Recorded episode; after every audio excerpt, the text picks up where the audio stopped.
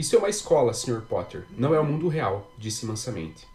Então não devemos nos preparar para o que está nos aguardando lá fora? Não há nada aguardando lá fora, Sr. Potter. Ah, é? A raiva de Harry, que parecia estar borbulhando sobre a superfície o dia todo, agora começou a atingir o ponto de ebulição. Quem é que o senhor imagina que queira atacar crianças de sua idade? perguntou a professora, num tom horrivelmente meloso. Hum, vejamos, disse Harry numa voz fingidamente pensativa. Talvez Lord Voldemort? Rony ofegou, Lila Brown soltou um gritinho, Neville escorregou pela lateral do banco. A professora Umbridge, porém, nem sequer piscou. Estava encarando Harry com uma expressão de sinistra satisfação no rosto. 10 pontos perdidos para a Grifinória, Sr. Potter. Olá, leitoras e leitores, sejam muito bem-vindos ao Livrologia. Eu sou o Pedro Henrique. Eu sou o Tega Magaldi. E como já puderam perceber, hoje é dia de saga e seguindo aqueles novos moldes que a gente já tinha comentado, de agora reduzir o número de episódios do Livrologia sobre a saga, aumentar um pouco o tempo e aumentar a quantidade de capítulos que vamos falar. Então eu li agora um trecho do início, mais ou menos início, né, da, da Ordem da Fênix, porque vamos falar justamente dos capítulos 1 ao capítulo 20 da Ordem da Fênix, e aí no próximo episódio, daqui a duas semanas, se eu não me engano, traremos o final, né, o desfecho de todo o livro. Então aqui a gente já vai adiantar bastante, né, a gente vai até passar um pouco da metade do livro, com, enfim, com os principais temáticos, os pontos que a gente anotou, e aí a gente fecha de novo no próximo episódio. Quer acrescentar algo, Thiago? Uh, não, acho que não. Acho que é, fico feliz de já estarmos né, na Ordem da Fênix. É, acho que esse sistema ajuda né, para que a gente é, acelere a leitura e a discussão de uma forma geral. É, muito bom esse livro. É, e, enfim, estou ansioso para falar dele.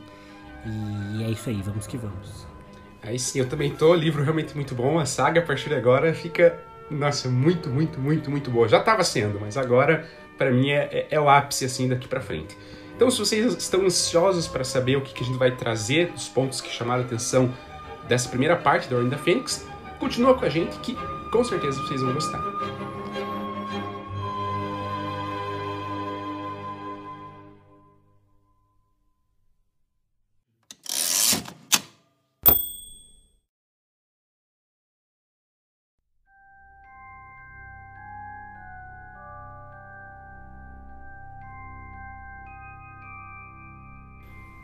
Bom, já vou começar puxando aí um, um, primeiro ponto. Antes de falar do livro, na verdade, só queria comentar que eu já terminei a Ordem da Fênix, ainda que a gente vai gravar, acho que só daqui duas ou três semanas o próximo, então ainda tem praticamente um mês, né, pra gente finalizar. Mas é que tava tão bom, cara, e eu tava lendo numa fluidez tão grande que eu não queria parar, assim, eu não queria, tipo, terminar o capítulo 19, o capítulo 20 e daí voltar a ler daqui duas ou três semanas. Aí pensei, ah não, eu vou fazer umas anotações mais detalhadas para eu não esquecer os pontos de comentar. Mas eu preciso terminar que estava muito bom, cara. E realmente foi uma leitura assim de. Fazia muito tempo que eu não tinha. Acho que a última vez que eu tive é, uma leitura tão empolgante assim foi com Jogos Vorazes. É, uhum. No início da pandemia, no ano passado, lá em 2020 ainda, Nossa. a gente pensava que era só duas semaninhas de quarentena. Ah, doce ilusão. É, pois é, mais, mais de um ano, um ano e meio aí, né? Mas enfim. Aí eu li, acho que em três ou quatro dias, acho que foi três dias que eu li o primeiro Jogos Vorazes, né? É, que se chama Jogos Vorazes, inclusive. É, então, nossa, tinha sido muito bom, assim. Eu li naquele, naquele afinco de tipo, preciso saber o que está acontecendo, preciso descobrir o que vai acontecer, como vai terminar. E com o Harry agora, mesmo já sabendo como que termina, mesmo já sabendo das coisas que acontecem, foi a mesma coisa, cara. Foi lendo e, meu Deus, não posso parar, quero saber como vai. E, enfim, foi realmente legal, assim, esse, esse, esse, ritmo e como a leitura me envolveu, né? Mesmo sendo um livro que eu tô pela terceira vez lendo, né? Então, minha, minha segunda releitura. É, já vi o filme diversas e diversas vezes. E ainda assim, continua sendo empolgante, continua sendo bom. É, é impressionante. Harry Potter é impressionante. É, eu também tô na minha segunda releitura, né? Então, terceira vez que estou lendo Ordem da Fênix. É, por um lado, eu, eu tava pensando que talvez, né, minha, minha animação para ler esse livro é, estivesse também relacionada com a forma como eu estou tendo contato com esse livro, que não é uma leitura, né? Estou é, vendo o audiolivro, né? Então estou ouvindo o livro e é uma experiência que eu gosto muito, eu adoro audiolivros e acho que é uma experiência diferente, né? Então por mais que eu já tenha assistido o filme, já tenha lido, né? É, ter esse contato com o audiolivro também é diferente. E aí eu pensei que isso estava sendo responsável por parte, né, dessa impressão, né, desse ânimo para fazer essa releitura. Mas vendo Pedro falar, eu acho que tem muito da história mesmo, né? É, eu já estava um pouco assim com, com, com o Cálice de Fogo, mas esse livro, ele tem sido muito, realmente assim, muito empolgante a leitura, né? Todo momento eu, eu quero continuar ouvindo e eu, né, eu, eu separo momentos do meu dia para isso e tem momentos que eu não separei, mas que me dá muita vontade. Eu tô num, num, num ânimo, né, para terminar logo, ao mesmo tempo que eu não quero terminar, né? É a, o grande paradoxo do leitor, né? É, então eu tô no capítulo 31, né? A gente vai falar até o 20 hoje, né? O Pedro já terminou, eu tô no 31 e eu achei que ia até o 40, né? Mas o Pedro comentou comigo que vai até o 38, só fiquei triste, porque já estou acabando mesmo e esse livro é muito bom, né? É, e, e, acho que talvez ele seja o livro. Não sei, mas talvez dentro da, da narrativa do Harry, né? Não digo assim o livro mais importante é, dentro do, do, da literatura, né, Harry Potter, né? Então, ah, não é o que mais vendeu, ou mais, sei lá, mais conceituado do, do set, não sei, é, nem mais popular, mas eu acho que dentro da narrativa do Harry, esse é, um, é o livro mais importante, assim, né? É, porque a partir daqui as coisas mudam muito e esse livro já tem várias nuances, assim, né? Acho que não é à toa que ele é o maior livro. Eu acho que ele trabalha vários pontos aqui que são fundamentais para a história, né? Então, muito do que a gente vinha sendo construído é, na narrativa do Harry, da, da enfim, da, da história do Harry, da história do mundo bruxo, acho que aqui a gente já vê essas coisas concretizadas, né? E a partir de agora a gente vai ver o resultado disso, né? Então, a todas essas narrativas e, e, e, coisas que estavam sendo construídas até então, elas agora foram meio que finalizadas. A gente meio que sabe quem são os, os, os vilões, quem são os heróis, é, qual que é o destino deles, né? E agora que a gente vai ver é, o desenrolar realmente dessa segunda guerra bruxa que a gente vai ter e diria que é, aqui que, que dá o start para essa guerra e para as coisas que vão vir nos próximos dois livros, né? Elas são construções da Ordem da Fênix e é o grande ponto em que tudo isso acontece né, na, na história ali do Harry, né, em, em que todas as narrativas é, realmente atingem ali o seu, o seu ápice e passam aí para a conclusão também dos próximos dois livros. Né? Então é um livro muito impactante assim e, e, bem bom de, de, de ler, de ouvir e bom de comentar também. Acho que tem vários pontos para a gente falar sobre ele. Ah, tem mesmo. É, realmente, eu não tinha pensado, mas acho que é sim, questão de, do, do enredo da história, acho que é o livro mais importante, justamente porque é, é, deixa claro várias coisas, né? Então, ah, começa com o Harry e o Dumbledore desacreditados, que ainda o mundo bruxo não aceitou a volta do Voldemort, e termina com o mundo bruxo aceitando. Então tá as claras, o Voldemort voltou. Agora não tem muito o que negar, não tem muito o que, o que remediar. Agora a, a guerra é clara, é aberta. Os comensais mesmo, né? Tanto que, enfim, adianto só rapidamente, talvez a gente comente mais no próximo, mas né, é, é, termina com vários deles expostos, né? O Lúcio Malfoy, acho que até para Azkaban ele vai e tudo mais. Então, então fica tudo claro, né? O, o Voldemort, os seguidores, os comensais e tudo mais, né? É, o único ponto ainda que não é esclarecido foi da, da profecia, por exemplo. Então aqui a gente entende por que, que é o Harry, por que, que ele que está fadado a, a, esse confronto com Voldemort. É, então fica tudo mais claro assim a partir de agora. O único ponto que não é ainda revelado é a questão das Horcrux, né? Que vai ser trabalhada no sexto livro e no sétimo vai ter o desfecho, né? Eu acho que de grande ponto pro enredo, pra derrota do Voldemort, pro entendimento do porquê existe esse confronto, Harry e Voldemort especialmente, é, só falta as Horcrux. O restante a gente já tem um entendimento bem claro nesse quinto livro, né? Então acho que de fato ele tem uma relevância bem grande pro, pro enredo, né? É, como, é. como o Thiago bem trouxe. É, eu acho que ele é o livro mais... É com certeza é o livro mais adulto, mais maduro até agora, né, da, da, da, saga. Mas eu acho que, de um modo geral, ele é o livro mais político também, né? É, o sexto livro ele é bem voltado para para construção do, do Voldemort e para relacionamentos. Ele é um livro focado em relacionamentos também, mas é muito para ficar voltado para essa construção de quem é o, o Tom Riddle, porque a, a gente que já tem contato com a história há muito tempo meio que já está acostumado, né? Mas a verdade é que até agora, né, a, a, gente não teve muito, muita informação sobre quem é o Voldemort, né? A gente sabe muito pouco sobre ele, né? O que a gente sabia mais sobre ele é o que a gente viu ali na, na câmera secreta. E peraí que eu vou fechar minha janela, porque Curitiba resolveu voltar a ser ela mesma, então é, está chovendo.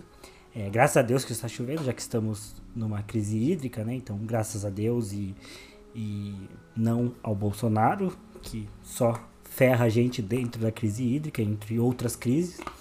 É, mas a gente vê é, um nível maior assim de, de temas políticos aqui, né? E temas bem complexos, né? Então, é, o negacionismo por parte do governo, é, as mentiras que são espalhadas. A gente vê uma, um ponto que eu nunca tinha pensado e que quando a gente conversou com, com o Victor e com a Vanessa, a Vanessa comentou sobre é, a questão da Rita Skeeter, né, sobre como as pessoas acreditam no profeta diário e não questionam, né? Aqui a gente vê muito da, das consequências, né, das mentiras da Rita Skeeter, né? É, que, que no quarto livro, por mais que tivesse esse plot, parecia bobo, né? Tipo, ah, Rita Skeeter cria mentiras sobre o Harry, daí, para mim, até o que chamou mais atenção foi a questão da Hermione, né, que ela recebe aquelas cartas, né, tem um pouco de, de machismo ali, é, mas agora a gente vê que essas mentiras têm consequências sérias, né? Elas realmente descredibilizaram, né, a, a, a, a, né, a figura do Harry, a figura do Dumbledore, né? E quero comentar que é, é muito ridículo, porque parece, assim, vendo na história, parece ridículo que as pessoas acreditariam nisso. Mas mais uma prova absurda, né, de que, é, é, de que o Brasil é muito parecido com, com, com, esse cenário do mundo mágico. Aqui, cara, as fake news que invento aqui são ridículas. Tenho dois exemplos para comentar. Uma é que essa semana, né, ontem inclusive, né, hoje é dia 8, né, então ontem no dia 7 de setembro, é, o, o Wade Traub, né, eu não sei se ele é ministro da educação ainda, ou se ele já foi não, dispensado. É, ele foi... É, mas ele, ele era. Retirado, né? Ele até vazou do país e tal. É, saiu com o rabo entre as pernas, mas é, ele postou um tweet falando que tinha aumentado muito o número de prisão, prisões arbitrárias contra conservadores no Brasil.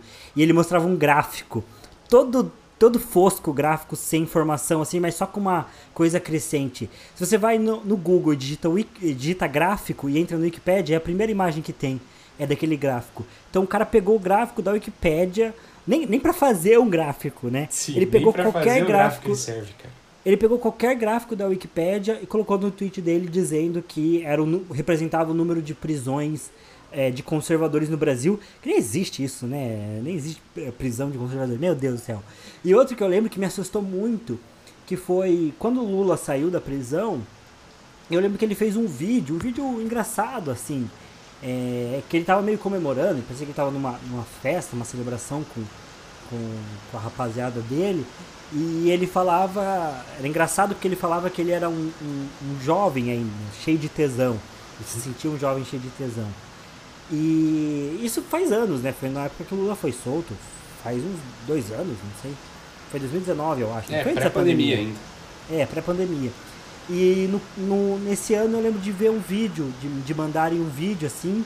É, esse mesmo vídeo do Lula, completamente é, desacelerado, pra voz dele ficar, ficar lenta, meio torta.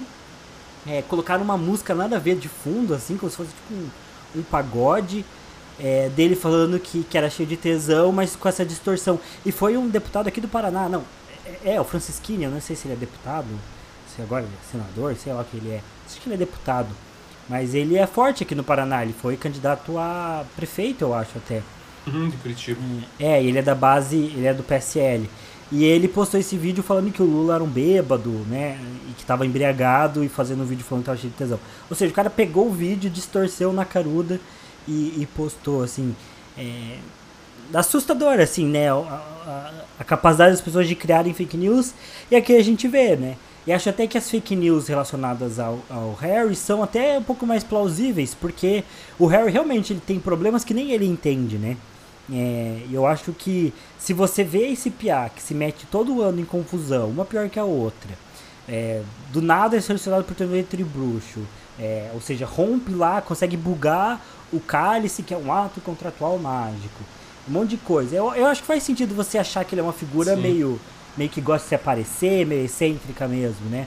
É, mas ainda assim, né? São mentiras que a Rita Skeeter conta e que aqui vão, vão, vão, vão sair né, em números problemáticas, né? E, e as coisas ficam feias em Hogwarts. Então, a Ordem da Fênix é realmente um livro mais maduro, com mais construções políticas. A gente vai ver outras questões políticas, tanto no sexto livro, né? Mas principalmente no sétimo, né? Mas aqui fica bem ressaltado, né? Essa, essa outro viés de Harry Potter, né? Que não é só aquele viés daquele lúdico, né? Que a gente tem tão forte ali nos dois, três primeiros livros. É, exatamente. Antes de, de dar sequência, apenas é, comentando que começou a chover bem forte aqui em casa também. E não tem muito como eu fugir do barulho, assim, a minha, a minha casa é bem ruim de acústica. É, então, enfim, se no meu áudio, no fundo, estiver um barulho ruim, um barulho estranho, é a chuva que está caindo.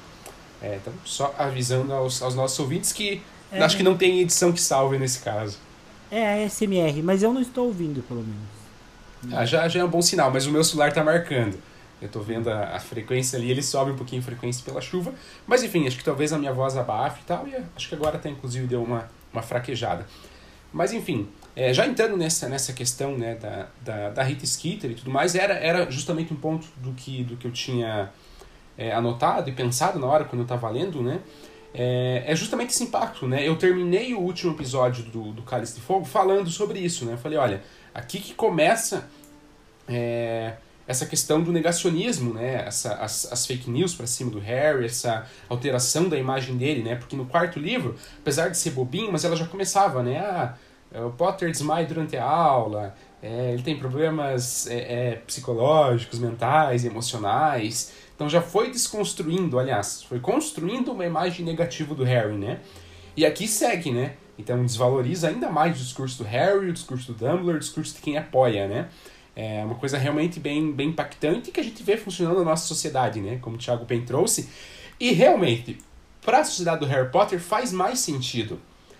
Porque não tem prova concreta daquilo que o Harry e o Dumbledore estão falando.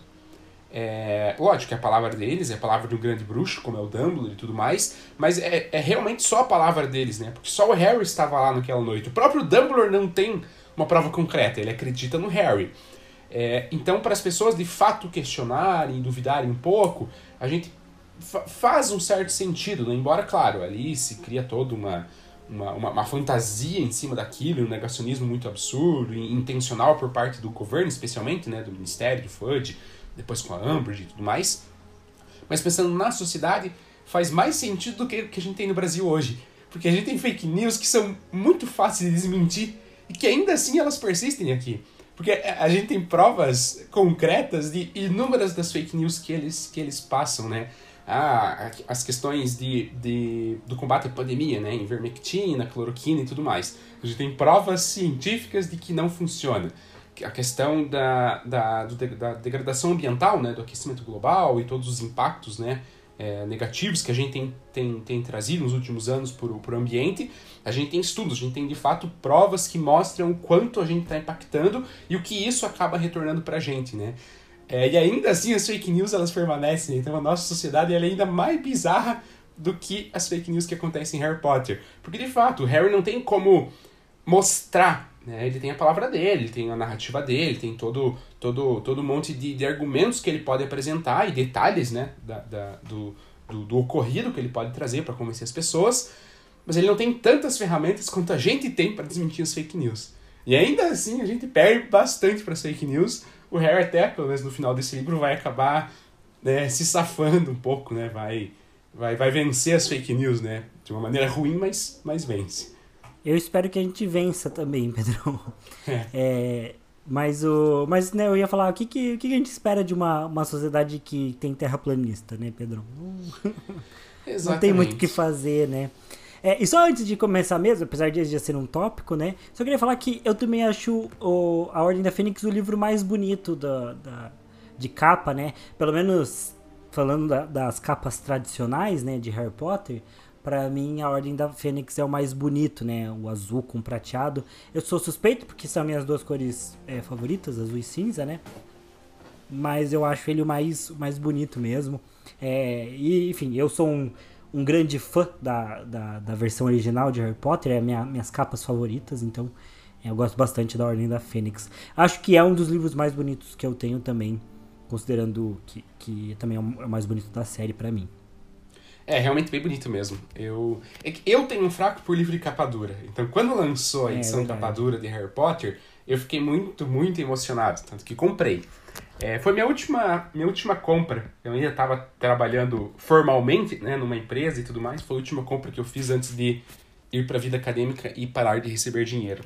É, mas eu acho bem bonito a Ordem da Fênix dessa edição nova também, porque é a Fênix e aí ela forma entre as asas o castelo de Hogwarts e tal. É uma edição também é bonita. É, que, que é, a, é as imagens que tá no Storytel, né? O Storytel uhum, isso, isso. É, essas imagens, é. É bonito também.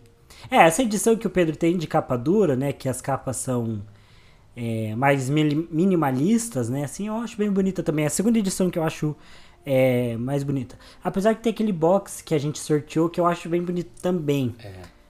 Mas não sei. Não sei. Harry Potter São é várias edições bonito, né? e várias bonitas. Mas a original é bonita mesmo. Tanto que eu comprei essa. E aí eu dei os meus livros da, da edição original para minha namorada, então ela tem a edição original bonitinha, toda completa, a coleção. Eu tenho a coleção de capa dura. E aí, quando a gente se juntar, casar e tiver a nossa própria estante, teremos as duas edições, então tá tudo Olha certo, só. as duas edições bonitas. É, Mas, agora enfim. eu tô. Eu tô com. Eu tô com dois hospedeiros agora aqui. Olha só. Tá um em cima do outro. Da mesma edição, inclusive. É, esse é da mesma edição. Que juntei os livros, né? Esse que era bom. Eu dei vários livros para minha esposa. E agora que eu casei com ela, são meus São seus. Olha só. Stonks. Exato. É, eu vou me dar bem, porque a Mari tem bem mais livro do que eu. A gente vai, vai completar bastante a estante. Mas enfim, sem mais delongas, já 20 minutos e ainda nem começamos tão adentro ainda do que a gente quer falar. É, embora um ponto importante já foi discutido, né? Que é essa questão do negacionismo e tudo mais, então até que tá Sim. ok. É, mas assim, é, o Thiago trouxe, né, que, que ele acha que é o livro mais adulto até então, e de fato é, concordo plenamente. É, e ele começa já com um clima muito diferente dos outros. Uhum. Porque todos os inícios de Harry Potter, a gente já falou isso algumas vezes no decorrer né, da saga, dos, dos livros anteriores, é, todos eles trazem um início mais lúdico, né? Que o Harry ele não tá em Hogwarts, que tá acontecendo alguma coisa. Tipo, ah, o segundo livro, ele conhece a toca, ele foge de casa, ele vai pro beco diagonal. O terceiro, apesar de ser uma situação tensa, mas ainda assim, ele, ele foge de casa, ele pega o Night Bus, ele passa uma semana inteira no beco diagonal. É um clima mais leve. O, o quarto tem a Copa Mundial de Quadribol, também, por mais que já comece um clima tenso ali, ainda assim é a Copa Mundial de Quadribol e tudo mais. Uma coisa um pouco mais animada, por assim dizer, né? É, mas aí esse quinto livro ele já começa muito diferente. Mesmo tendo Harry fora de Hogwarts no início, é, é absurdo assim a, a mudança no, no, clima que passa mesmo, né? Porque é um, um Harry que ele traz lembranças do, do, do recente ocorrido, né, que é o assassinato do Cedrico, que ele viu, ele foi torturado pelo Voldemort, ele viu o Voldemort retornar, então ele fica com toda essa carga já no início do livro, então ele sonha até com isso. É... Ele tá muito inquieto porque ele viu o Voldemort voltar, só que naquelas semanas que ele tá ali na casa dos Dursley, ele não vê nenhuma notícia, então ele não sabe nada da movimentação do Voldemort, ele acha estranho, ele até assiste, né, aliás, ele ouve o noticiário escondido, né, é, debaixo ali da, da, da, janela e tal, dos Dursley, para ele ouvir se aconteceu alguma coisa estranha, para ele, ele entender o que, que o Voldemort está fazendo. Ele não tem nenhuma comunicação com o mundo bruxo, porque não os amigos não escrevem para ele, é, o Dumbledore não deu nenhuma notícia. Tudo isso faz parte do, do plano do Dumbledore, que tem acertos e erros. Acho que no próximo livro a gente vai poder de fato é, discorrer bem sobre isso, mas é intencional da parte do Dumbledore esse abandono, mas o Harry não sabe e isso para ele vai corroendo ele, aumenta essa tensão do início do livro. E aí, já de cara, ele tá andando de boa, ele tem um confronto com o Duda, e, e ali dá para sacar a irritação e a tensão que o Harry tá, porque ele, ele fica ele provoca o Duda intencionalmente. Uhum. Na ideia de que, sei lá, o Duda tenta revidar e ele possa atacar o Duda.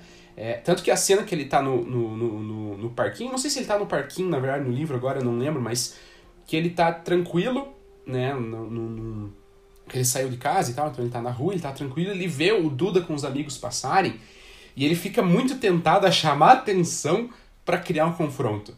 Tamanha essa tensão, essa angústia que o Harry tá, né? E tudo isso já passa pro leitor, né? Você saca que, que tá diferente.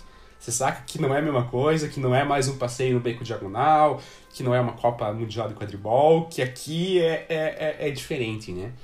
E aí termina toda essa questão, ou essa, essa tensão de início, com um ataque de dementadores num bairro de trouxas, então algo super inesperado. É, que o Harry né, tem todo um, um, uma certa dificuldade em, em, em, em, lidar com a situação, porque ele tá brigando com o Duda, ele levou um socão do Duda, né? Ele tá tonto. É...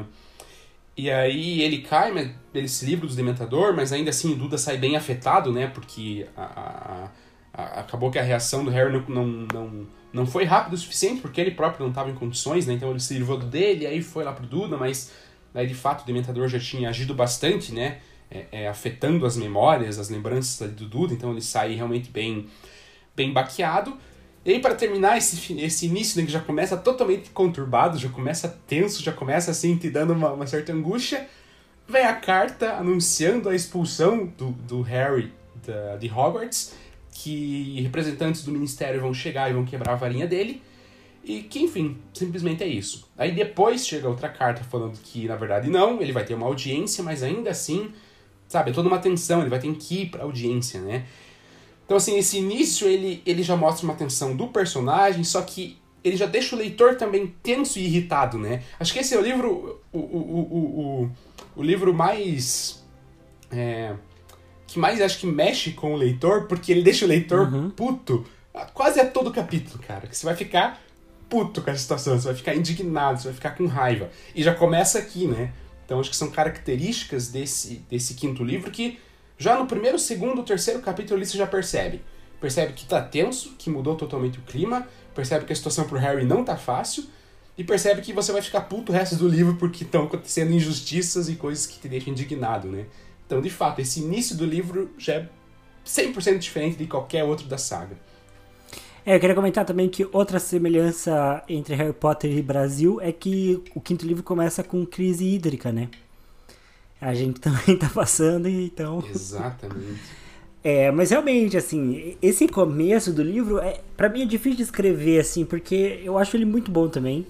Quase todos os começos de Harry Potter muito bons. E, e, realmente ele já começa o livro com, com, uma tensão muito grande. E acho que talvez seja o primeiro livro que a J.K. Rowling não começa é, testando a capacidade mental do leitor, falando que o Harry é um bruxo. E Exatamente. Que tudo para ele é diferente, é. Mas é, é, é, muito marcante, assim, né? Você vê a tensão que o Harry tá passando e esse sentimento de isolamento que ele tá sentindo, né? É, eu, depois, né, eu ainda não cheguei nessa parte, o Pedro que tá adiantado já terminou de ler, mas eu não lembro exatamente é, todos os motivos pelos quais o Dumbledore deixou o Harry no, no vácuo, né? Mas claramente foi ruim, né? Claramente foi, foi algo ruim deixar o Harry é, sem ter é, qualquer tipo de, de suporte né, nesse momento difícil, sem ter informações e, e ele fica ali né, isolado e, e surtando a ponto de né, mexer com o Duda, a ponto de é, criar intrigas, né, ali é, e querer fugir de casa também em alguns momentos, né, enfim, a, a situação que, que se segue, né, é, é, que a gente também tem que lembrar que o Harry é um adolescente que acabou de passar por um momento muito difícil, que tá esperando o pior, de certa forma, né, e que ao mesmo tempo não entende o, o que tá acontecendo, né, é, o Harry não demora para compreender o papel dele nisso tudo, né, e acho que até o final, né, das contas, ele vai ele vai, vai demorar para entender. Eu lembro que tem uma cena no, no, no, no, sétimo filme, que eu não tenho certeza se tem no livro, mas eu tenho quase certeza que não. Mas que é, depois deles chegarem na toca, é, o Harry tenta fugir. E o Harry fala, e aí o Rony vai até ele, e o Harry fala assim: Ah, eu não quero que ninguém morra por mim. E o Rony fala: Não é por você. Ninguém tá morrendo por você. É, é uma coisa que está sendo feita por todo mundo. Todo mundo está aqui por, por uma causa que não é Harry Potter. Não é só a vida do Harry Potter. É realmente é, o, o, medo e o pavor que, que o Lorde das Trevas é, gera e que o governo dele gera, né? É, E, é, e o Harry não entende isso, né? Então o Harry tá completamente perdido. Ele sabe que o Voldemort voltou, ele sabe que ele tem uma relação com ele, mas é só isso que ele sabe, né? É, enquanto tá todo mundo tendo é, informações e, e, e, pelo menos não tá sozinho, né? O Harry tá ali, é, tá isolado e ele sente que ele deveria estar tá sabendo mais, fazendo mais, né? Então, é, como o Pedro até colocou aqui na nossa pauta, né? É, o, o, sentimento do Harry é bastante compreensível, né? Ele ficar tão, tão pistola assim, né? É, é claro, tem um lado dele que é um lado um pouco. É, ah, um pouco egoísta e um, um, pouco infantil, que é quando ele fica com raiva, achando que o Harry, que o Rony e a Hermione estão se divertindo super, enquanto, enquanto ele não. Então, é, esse é o lado infantil, né? E, e, aqui, durante o livro, ele vai ter momentos infantis é, que ele vai é, questionar muito o Dumbledore, né? E até depois vai ter o, o próprio quadro, né, do, do, do Finels, vai falar para ele é, o jovem sempre acha que sabe de tudo, né? Uhum. É, imagina se tivesse uma boa razão pro Dumbledore não falar nada. Então, tipo, cara, é o Dumbledore, ele, ele é o centro de tudo. É claro que se ele não tá falando as coisas pro Harry é porque tem uma boa razão. Então, o Harry tinha que baixar a bola às vezes também, né? Mas eu sempre achei que, que, que o Harry era mais chato nesse livro, né? E o que a gente tá vivendo aqui no Brasil e com essa leitura um pouco mais madura e, e, e mais intensa do livro, eu, eu, acho que não, acho que é bem compreensível, assim. Ele é um pouco grosseiro às vezes demais, e no começo do livro ele se irrita demais em alguns momentos, né? É, mais do que deveria, né? Então, qualquer coisinha que, que Hermione ou Rony fale, ele já acha que estão duvidando dele ou questionando ele, já se irrita, né? Mas, de um modo geral, achei bem compreensível, assim, ó, os, os sentimentos do Harry mesmo, né? É, eu, eu também, né? Eu sempre tive uma postura muito crítica ao Harry, né? Porque se você não para pra pensar no contexto da, da, da, daquele personagem, naquele momento, o Harry ele é um pé no saco. Porque ele é grosso com todo mundo, ele reclama de todo mundo, ele reclama de tudo. Desculpa, ele reclama de tudo. É... Então ele, ele fica chato mesmo, né? Mas aí foi né, com, com o início da nossa saga, que a gente foi lendo, foi lendo, foi lendo e foi pensando algumas questões. Ah, o episódio com o Vitor e com a Vanessa, que foi muito bom, né, que a gente falou bastante sobre essas questões mais tensas e, e políticas e sociais do, do, do, universo de Harry Potter, né? Que aí, chegando nesse livro, eu, de fato, eu, eu entendo Harry, assim. É porque ele passou por situações que são muito pesadas, né? Então é a irritação dele, essa ideia de que ele não sabe o que está acontecendo, mas ao mesmo tempo ele sabe que ele é uma peça importante, ele sabe que ele é relevante para aquilo que está acontecendo. E mesmo assim ele está no escuro e tudo mais, e aí ele vem em justiça com o nome dele, ele vai para Hogwarts, depois a gente comenta mais, né? Mas as pessoas duvidam dele, ficam olhando feio para ele, olhando torto para ele. É, ele mora com os tios que são, né, uns caras assim de, de, de uma índole, um caráter extremamente é, é, ruins, assim, propriamente, uhum. né? É, então ele vive uma situação muito ruim, né? Eu até entendo, porque a própria questão, e aí nem, nem comparando, né? Mas pensando na situação da pandemia, de isolamento e tudo mais, de como eu reagi a tudo isso, que foi, foi, foi um pouco é, é ruim em vários momentos, é, tinha vários dias que eu estava bem mais irritadiço. Que eu sabia que eu não estava necessariamente certo, desculpa, é, que eu sabia que eu não estava necessariamente certo, mas ainda assim eu não conseguia controlar, assim. Qualquer coisinha que fugia me causava uma irritação interna, assim. É isso que, enfim, é, é, é uma situação, né, que todo mundo passou e eu tive todo um, um suporte bom para passar e tudo mais. Mas o Harry não tem tanto esse suporte, ele passa uma situação até, talvez um pouco mais, pensando, né, é, supondo que fossem duas realidades de fato, né, acho que a do Harry pode ser um pouco mais tensa porque ele é mais diretamente envolvido na situação do que eu, né? É... Então, assim, dá para compreender. Ainda assim, claro, tem que fazer ressalvas, né? Porque não é, ah, ele é só um coitadinho, o contexto dele é ruim, então tudo bem.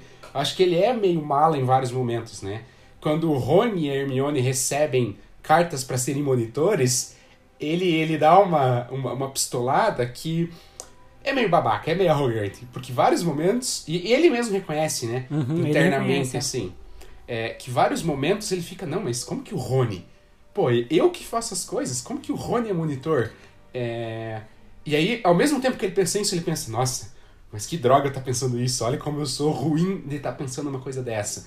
Então ele próprio fica nesse dilema, né? Então, uma situação que acho que acaba que, que é uma falha pessoal do Harry, né? Ou essa questão de exigir que ele saiba tudo, que ele é o centro, né? Ele não é o centro, é muito maior do que ele. É, então, tudo bem, eu acho que o, o, Dumbledore, ele, ele falha em não comunicar o Harry. Eu acho que a comunicação tinha que ter sido melhor. No, no sentido humanitário, né? Pensando na pessoa Harry. Mas pro plano, não era fundamental que o Harry entendesse naquele momento.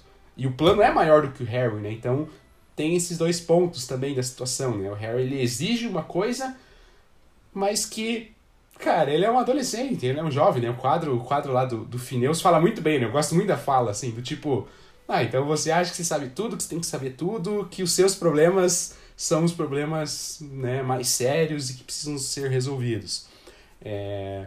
E não, foge, né? É o Dumbledore planejando uma luta contra o Voldemort, né? Muito maior do que o Harry e tal. Mas ainda assim, é extremamente compreensível toda, todo sentimento, toda a raiva, toda a angústia que o Harry vai vai, vai sentir nesse livro, né? Porque o contexto é esse, né? É... E não só o Harry, né? Vários outros personagens também que eventualmente possam se estressar e tal, faz sentido, porque estamos vivendo numa volta do Voldemort, com um governo corrupto e negacionista. É, é tipo a gente, né? É, é, é, muito raro o dia que eu não tenho algum estresse por motivos do Bolsonaro. É muito raro uhum. mesmo. Porque é, é, é você entrar numa rede social que você ou vai ver apoiador falando besteira, ou você vai ver alguma notícia que te irrita, que o cara falou bosta, que fez bosta, que tá ameaçando não sei o quê. É, tá ameaçando é que, bosta. É, e que ao mesmo tempo que ele faz um protesto pró-golpe, ele fala em liberdade, então é toda uma, uma escrotidão e uma bizarrice no próprio discurso dele. É, então dá pra entender, né? O Harry e, e, e todos os personagens estão vivendo num mundo bem parecido com o nosso hoje, né? E se a gente se irrita porque eles não, né? Fora que são adolescentes, né? tem, tem que esperar deles postura de adolescentes, porque é o que uhum. eles são, né? né? Eu e o Thiago adolescente era totalmente de um jeito, hoje somos de outro. Então é, é normal, assim. Então dá pra, dá pra relevar, assim. Não é nem passar pano, né? Mas dá pra relevar e entender esse, esse momento do Harry. É, eu, eu acho. Particularmente me incomoda só quando o Harry é, se irrita demais com, com, com o Rony e com a Hermione, assim, sabe? É, que ele tem alguns momentos de explosão, assim, é, que eu entendo, mas também não é justo com o Rony e com a Hermione, né? Porque eles são as pessoas que estão ali do lado do, do Harry, né? Inclusive, o que a gente já falou algumas vezes, né? Os momentos de brigas bobinhas que o Harry, o Rony e a Hermione tiveram nos últimos livros, né? É, foram muito importantes para eles firmarem o relacionamento que eles têm agora, né? Esse relacionamento que consegue suportar um ao outro nesses momentos, né? É, porque é, é, é uma característica que eu considero muito interessante em relacionamentos, você poder desentender com a pessoa sem você achar que, que vai acabar o relacionamento, né? É, sabendo que, que o que vocês construíram é mais forte do que ter uma briga ou outra. Então, é, é, é bem relevante, né? É, mas o Harry tem esse momento de explosão de... E, e, de egoísmo. Pode falar. Não, você ia comentar que dá a liberdade para eu e o Thiago discutirmos sobre Russell Wilson e mandarmos áudio eventualmente alterados e bravos. não, eu não fico bravo falando do Russell Wilson. O Pedro que acha que eu fico bravo, eu não fico. Fico bravo é com o Pedro é, me, me, menosprezando só porque ele é cientista ou não. É, Isso já passou. Já essa, esse, esse lado do Pedro Henrique me, me feriu tão fundo, nunca, nunca iria esquecer. Já não superou ainda. é que é o, único, é o único exemplo que eu tenho que é mais ou menos bom. É, mas a, a verdade é que o único momento que eu acho que o Harry. Não sei nem se é porque ele passa do ponto, porque também entendo um pouco. Mas que eu acho que é um desses momentos bem claros de, de explosão é quando a Hermione sugere né, que, ele, que ele seja professor da AD. É, e eu acho meio desproporcional, assim, né? Explosão que ele, que ele faz, assim, né? Como se o Rony e a Hermione estivessem brincando com a cara dele. Até acho uma escrita meio estranha nesse momento, assim, que o, que o Rony e a Hermione ficam rindo e rindo. É, eu fico, cara, estão rindo por quê? Assim, não, não faz sentido. E o Harry vai ficando bravo, vai ficando bravo. É, eu acho esse momento meio aleatório. Por exemplo, é, é um momento que é bem melhor no filme, assim, né? Mais rápido ali, mais sucinto, só que é, tá ali no momento de, de bastante tensão ali no filme e a Hermione sugere a criação da, da AD e, e faz todo sentido o Harry ser professor, depois a gente pode falar mais sobre AD, mas é, tem, tem alguns momentos né, que o Harry é um, é, é um pouco egoísta, esse momento que o Pedro falou sobre ser monitor é um deles, né, que ele... É, tem vários momentos no começo do livro que ele fica tipo, ah, mas fui eu que enfrentei o Voldemort, eu que expulsei os Dementadores, eu que não sei o que. Que na verdade o próprio Harry vai falar depois que ele só teve sorte, né? Então realmente não faz sentido esse esse egoísmo dele, esse ego que ele infla nesses momentos e ele até reconhece depois e muda. E acho que no meio do livro, assim, não tem tantos momentos de, de explosão do Harry, né? É mais o começo e no final que a gente vai ver ele, ele em fúria, né? É, e ainda nessa questão, né, de, de desses momentos, né, é, é emocionais dos personagens e tudo mais, o Harry é compreensível. Mas o Sirius Black, eu acho que não. Eu acho que o Sirius, você entende em parte. Só que assim, o Sirius ele, ele fica de picuinha, ele fica é, é de drama, e ele fica é, é, todo diferente, assim, até trata o Harry mal várias vezes. É, e dá para entender, né? Porque, pô, ele passou vários anos em Azkaban, é, é, ele, ele ele não foi inocentado, então ele não pode sair publicamente, ele tem que ficar preso e tudo mais. É, mas ainda assim, sabe, o Sirius é um bruxo formado. Ele, ele já conheceu, já lutou ao lado do Dumbledore. Ele tem que confiar no Dumbledore, ele tem que seguir aquilo que o Dumbledore faz, ele tem que ajudar naquilo que que, que, que, que, que tá ao alcance dele, né? É... Tanto é que o Dumbledore, já na segunda parte, mas acho que a gente não vai falar disso no próximo, no próximo no próximo episódio, né? É, eu puxei para esse, esse ponto específico, então já adianto um pouco do, do final do livro. Mas o Harry, é, isso já é pós-morte do Sirius, né? É, o Harry vai conversar com o Dumbledore e tudo mais, e aí o Harry pistola, ele fala, ah, mas que o Snape ficava provocando ele e tudo mais. O Dumbledore fala, olha, mas o Sirius ele já era bem crescido para não cair nesse tipo de provocação do Snape. Uhum. Nesse tipo de picuinha de adolescente, né? Ah, você não tá fazendo nada e tudo mais, né? É, então o Sirius, ele tem também um contexto difícil, dá para entender em parte, mas eu acho que assim, é mais compreensível a postura do Harry do que do Sirius. É o que a gente cobra do Snape, né? O Snape também teve uma infância difícil, ele teve uma vida difícil em vários momentos, mas não justifica ele ser babaca do jeito que ele é com os alunos a história inteira, né? Especialmente com o Harry, ou especialmente com os alunos da Grifinória. E o Sirius também, assim, às vezes ele dá uma, umas grosserias, umas pistoladas que não precisava. Eu acho que ele é bem babaca, especialmente no momento com o Harry, que ele conversa né, na, na, na, lareira e tudo mais. E aí ele fala que, que ele quer ir para Hogsmeade para ver eles. E o Harry fala: Não, cara, pô, é, é, não se expõe assim. Até porque no início do livro o, o, o, o Sirius vai em forma de cachorro na estação do trem para se despedir do Harry e tudo mais. E o, tanto o Lúcio Malfoy quanto o Draco Malfoy sacam. Né? Então eles sabem que é o Sirius ali, né? Então foi uma exposição bem desnecessária e bem é, bem perigosa do Sirius, né? Então Harry fala depois, olha, não, não vem para Hogsmeade, cara. Não tem necessidade, é melhor você não se expor. Aí o Sirius fala, ah, eu achei que você era mais parecido com o seu pai, é... mas tô vendo que não. Então, tipo, ele coloca uma pressão em cima do Harry que é muito desnecessária. Totalmente desnecessária. Tipo, ele tem que apoiar o Harry, cara. O Harry é, é adolescente, o Harry tá passando por situações que para um adolescente são muito, muito, muito, muito tensas, né? É, é, que não são, né? Qual, qual, não é qualquer pessoa que supera com tranquilidade. E ele bota mais um, alguém que o Harry confia, a pessoa mais próxima, né? A única família que o Harry tem de fato. Chega e fala pra ele, ah, eu achei que você era mais parecido com teu pai, mas tô vendo que não. Tipo, cara, que babaca, sério. Não, não, não precisava assim, né?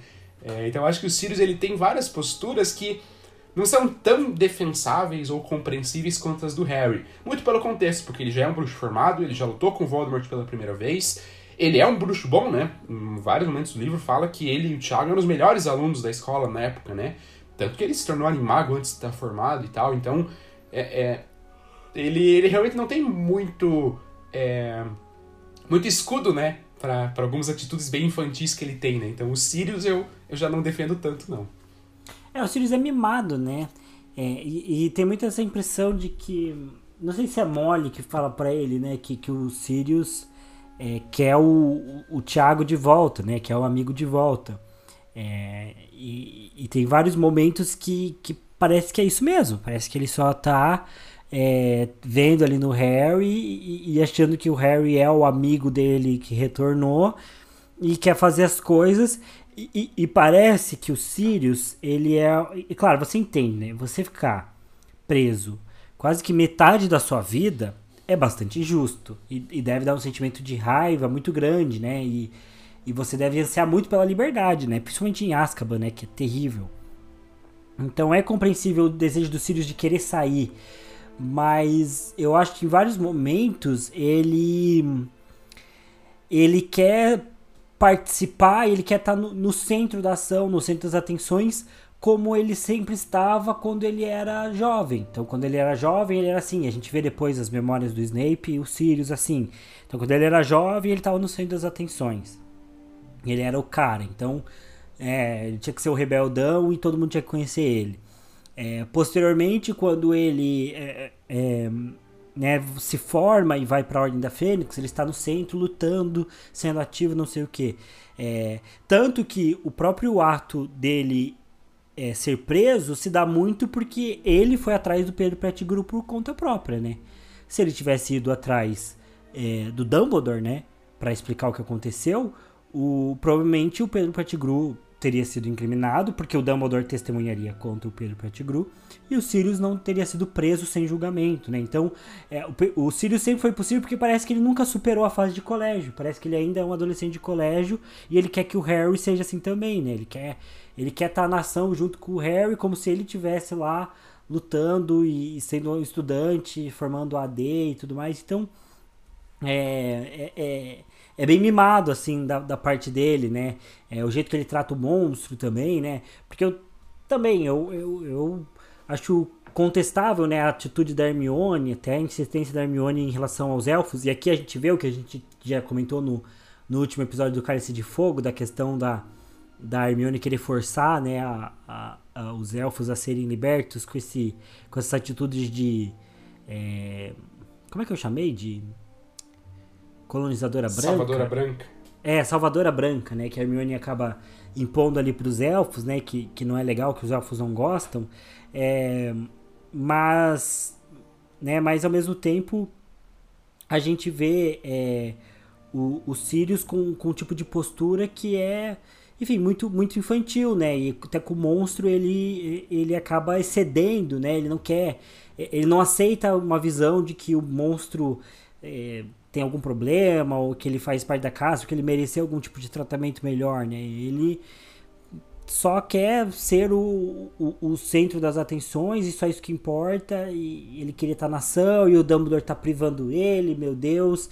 Então ele é impulsivo inúmeras vezes, ele é, é negligente né, com o monstro. Acho que é, é, é, o que eu queria dizer, né? Ele é negligente com o monstro ao mesmo tempo que ele é negligente com a segurança dele, ele é, é insensível ali com, com, a própria situação do Harry em alguns momentos. E esse é um livro em que o Harry é, precisa de bastante suporte, né? Até por, pelas dúvidas que ele tem. E até tem um momento, que eu também acho que é da segunda parte, né? Mas que o Harry vê né, as questões do, do ataque ao, ao Sr. Weasley e ele vai contar pro Sirius explicar, e o Sirius também dá pouca bola pro Harry, né? Dá pouco suporte para as dúvidas do Harry, né? Até acho meio escroto, assim, um pouco como a cena é, que os, o Harry chama o Sirius para conversar, eles vão pro canto, e o Harry explica, o Sirius fala assim, ah, nada a ver, e pega e sai, assim, sabe? Nem, nem espera o Harry falar nada. Então, é, realmente, assim, ele é, é ele mostra ser bastante mimado, assim, né? O que é engraçado para um, um adulto de, de mais de 30 anos, né? Embora tenha passado a boa parte da vida em, em Azkaban, ele deveria ser mais cuidadoso, mais grato. Até o próprio Dumbledore, né? Que ajudou ele a ter essa fuga e, e, e a estar salvo agora, né? A ter essa segunda chance de vida e ele em muitos momentos vai, vai desperdiçar essa confiança, vai desperdiçar essa segunda chance, né? É, esse é um ponto bem relevante, né? Que eu não, não tinha pensado, mas é, desse próprio jeito dele ter causado a, a, própria prisão, né? Porque o próprio Dumbledore testemunhou contra o Sirius. Uhum. Porque ele tinha a ideia de que o Sirius era o, o fiel do segredo, né? Então ele, ele testemunhou. O próprio Dumbledore é, ajudou o Sirius a ficar preso. É, e muito por quê? Porque o Sirius tentou ir resolver sozinho. Tudo bem, dá pra entender, pô, era o melhor amigo dele morrendo com a família e tudo mais, é uma coisa pesada. Mas ainda assim, se ele pega e vai pra um cara que é mais foda que ele, que é o Dumbledore, e explica, putz, a situação seria totalmente outra, né? Então, é, essa impulsividade do, do, do, do Sirius acabou prejudicando ele próprio e vai prejudicar, né? Ele vai morrer também muito por esse aspecto. Mas enfim, a gente pode comentar um pouco mais no próximo livro. É, só para constar que o Dumbledore realmente iria ouvir os, os Sirius, porque ouviu até o Snape, né? O Dumbledore deu segunda chance até mesmo pro Snape, né? Porque Exato. não teria dado é, pro Sirius se explicar, né? Vou te dar uma travadinha no Thiago, mas voltando agora. É... Bom, enfim, é o que o Thiago comentou, né? Deu segunda chance até, o, até pro Snape. É... Que era um comensal de fato assumido, né? O Sirius não, nunca foi. Então era muito mais fácil confiar e acreditar na versão do Sirius do que é, é, dar um voto de confiança pro Snape, né? Então certamente o Dumbledore seria aberto para ouvir tudo aquilo que, que, que, o Sirius estaria falando, né? É... Enfim, mas retomando e falando agora do, do, do enredo, né? E ainda desse início, né?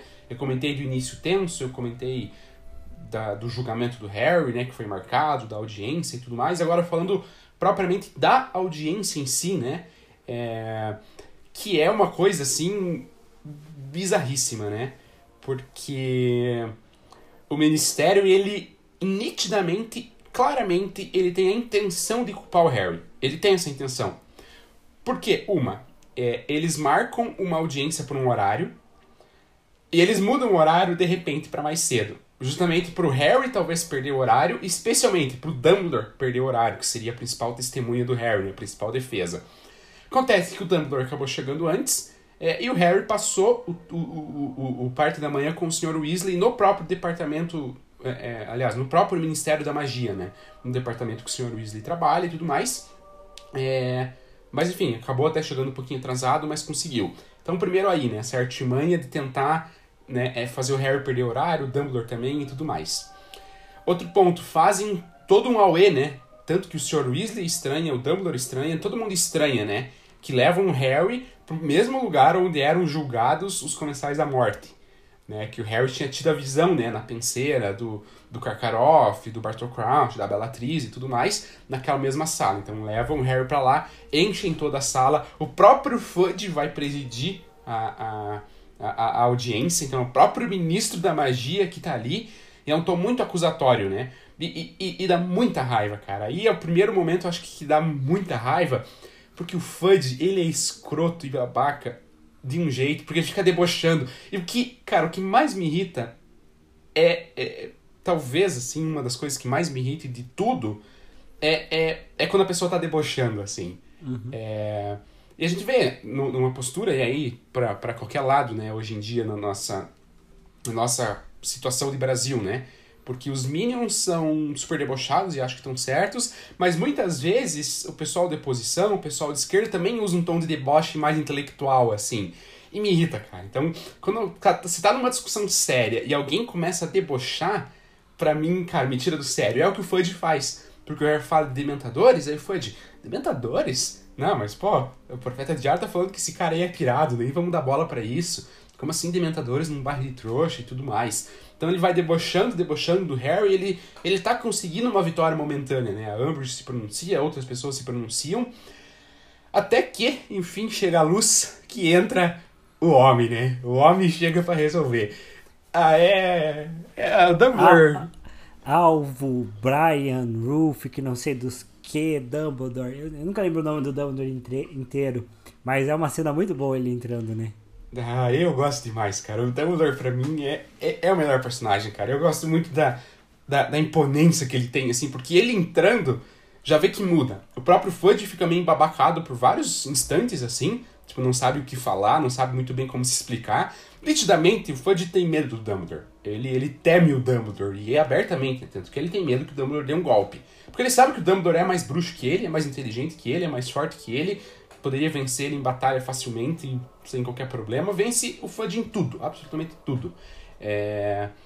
E aí quando ele chega, já muda.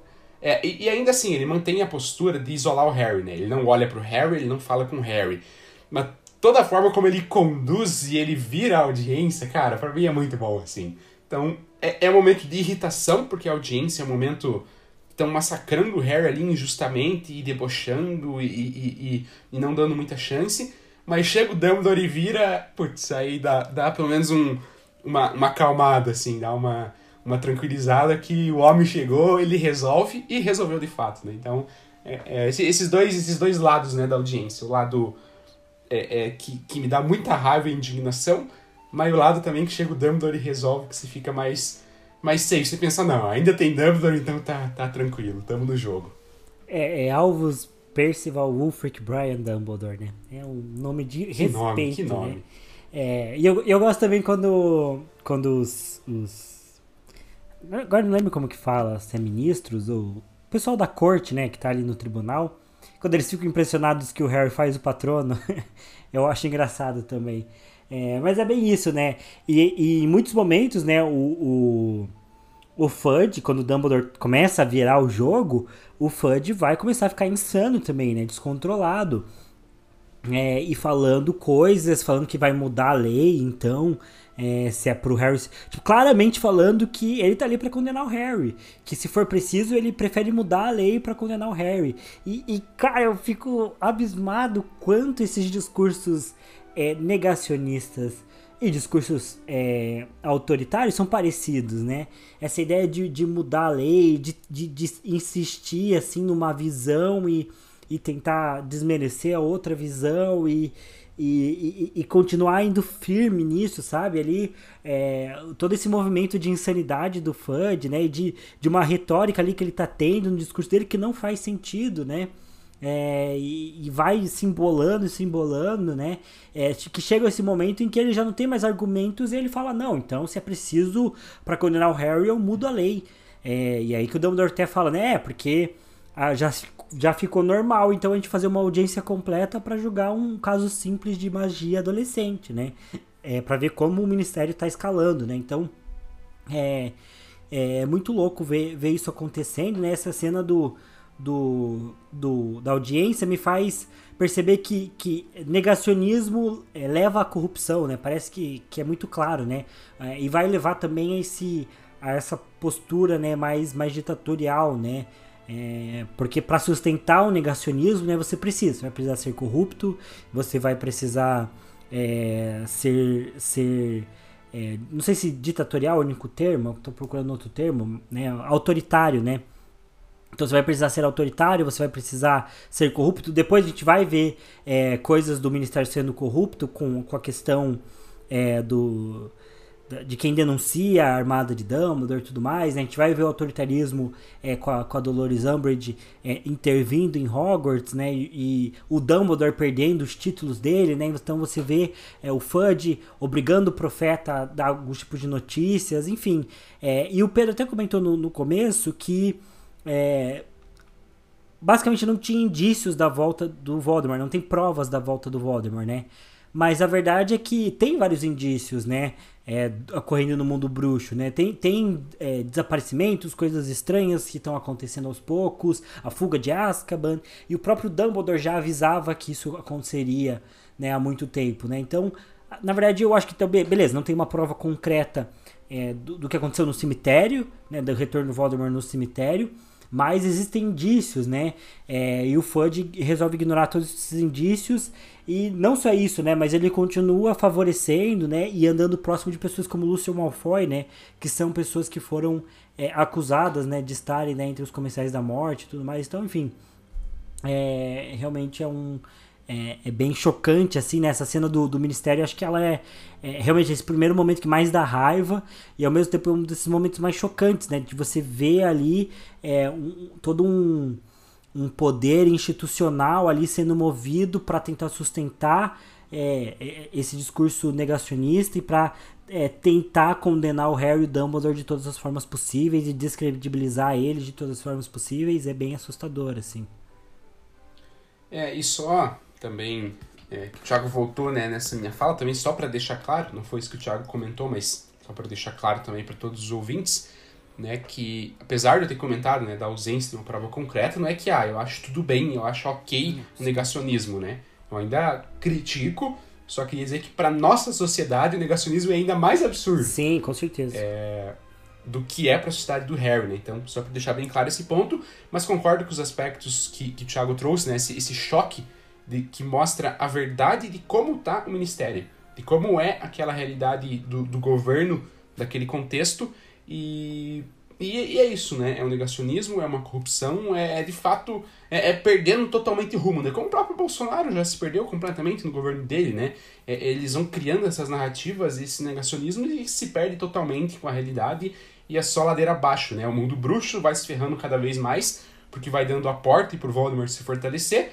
A gente aqui se ferrando porque a economia tá ruim, a, a, crise hídrica tá ruim, tá tudo caro, é, tá simplesmente tudo ruim no nosso país, né?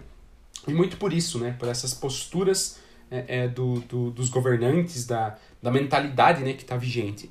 É... E aí tem uma prova já, né? Até o Thiago já, já, já adiantou um pouco, mas é, falar um pouco mais agora, é, dessa, dessa extensão né, da, da, da, intervenção, do autoritarismo, dessa ditadura né, do, do, do, do Cornélio Fudge, uh, que é as alterações em Hogwarts, né? Então, só, você só, só, só para antes de você continuar, só que senão a gente vai ser desse assunto, só, eu só lembrei de um ponto agora é, que, que, é interessante de, de, de, comentar. É só porque no podcast do caso Evandro, é, que, que tecnicamente não tem nada a ver aqui, mas eu lembrei que, cara, tem um cara que, que ele vai servir como testemunha pro, pro caso Evandro, e até ele vai servir como testemunha contra as, as abages, né? Que são as acusadas de fazer a magia negra lá e tudo mais. É, enfim, Caso Evandro, se você não conhece, pesquisa Caso Evandro vai ter podcast. Agora tem série do Globoplay, tem, tem vídeo sobre, tem um monte de coisa sobre. Mas o louco é que tem uma testemunha, eu esqueci o nome dele agora, é, mas ele é um, um, Não sei se é estivador que fala, ele é um cara que, que faz barco, assim, né? É, e meio que o trabalho dele é, é realmente raspar na madeira ali para fazer uns barquinhos ali e tal. E, e ele vai dizer que ele viu né, o menino sendo carregado no dia do crime pela, é, pela, pelas mulheres né, que são acusadas, né, pelas Abage. E vai ser muito louco a situação dele, porque até, né, a gente hoje, com, com, com o desenrolar do caso Evandro, do podcast do Ivan Mizanzuki, hoje a gente tem essa visão que não faz nada, não faz nem um pouco de sentido o caso, né? Essa questão da magia negra e tudo mais, tudo preconceito religioso e um caso muito louco que, que foi construído contra elas com base muito nesse preconceito religioso. É um caso que não faz sentido. É um satanic panic, né? Até como o Ivan menciona. É, mas na época, né, um dos fatores que fala contra elas é que esse cara ele vai dizer que viu o, o menino sendo pego pelas abage e os advogados da família vão tentar subornar ele para ele falar não, né? Então isso vai. E ele grava, ele consegue gravar, né? Os advogados tentando subornar ele. E até ameaçando ele de morte, né? Manda um matador de aluguel para ameaçar ele. Sinistro. Paraná dos anos 90 era loucuragem. É, não que isso não aconteça hoje em dia, mas é loucuragem. Só que o ponto que eu queria comentar é que tem um depoimento dele é, que ele dá para um tribunal, é, para a juíza lá de Guaratuba, é, depondo contra as abages. E me lembrou muito agora o, o que aconteceu com o Harry, assim, né? Porque os advogados de defesa, no caso, ficam o tempo todo tentando des descredibilizar ele como testemunha. Então, é, é engraçado que os, que os advogados de defesa não estão tentando é, descredibilizar a fala dele, né? O contra-argumentar com a fala. Tentam descredibilizar a pessoa dele. Por quê? Acho que falam até em questão de droga, né? Que é, porque. Ele, ele porque era envolvido ele... em algum momento. É, ele tinha sido preso uns 5 anos antes por porte de maconha, assim, uma quantidade pequena. Que ele até fala que ele foi, uh, foi preso, né? Foi apreendido, mas ele não foi fichado, né? Porque não era. O que ele estava fazendo não era crime, né? Ele, era usuário, não, não traficante nem nada, né? É, mas os advogados começam a, a, a a tentar acabar com ele, né? Falando que ele era um vagabundo, coisa assim. Só que no meio de um tribunal, sabe? Uma coisa institucional. Tanto que a discussão fica tão séria que a juíza tem que interromper o júri, né? Ela, ela interrompe o júri porque ela não conseguia falar de tanto que os advogados começaram a tentar descredibilizar eles, o promotor se irrita, começa a discutir também, e eu lembro bem, bem forte né, da, do, do, promotor falando que ele nu, nunca achou, né, em 20 anos de profissão, que ele ia ver coisas desse absurdo, né? É, ele fala assim, ó, colegas de profissão meus, né? Então os advogados que são do mesmo nível acadêmico que eu, né? Do mesmo grau que eu, é, descredibilizando, desrespeitando uma testemunha nesse nível, né? É, então, mais uma vez, né? Harry Potter não é nada distante da realidade. É impressionante que se tirar a magia de Harry Potter... É, é, é um Brasilzão. Vira Brasil, assim, é. é bizarro, assim. Então, é, imagino que, que esse caso desse, desse, dessa testemunha é, e esse caso do próprio Harry, né, não sejam únicos. Lembrei agora também do, do livro Wild Cards, né, que é um livro do George Martin, né, que é um, é um romance escrito por vários autores e que fala ali de super-heróis, mas é um, é, um, é um livro que ele tenta a partir de um evento pós Segunda Guerra, ele fala que começam a ter pessoas com poderes no mundo, né? É, e ele vai meio que desenrolando a história do mundo com, com viés, pensando o que, que teria sido se tivessem pessoas com super-heróis, né? E, e, tem uma cena, né, que ele, que ele fala que o, o, existiu o primeiro grupo de super-heróis, né?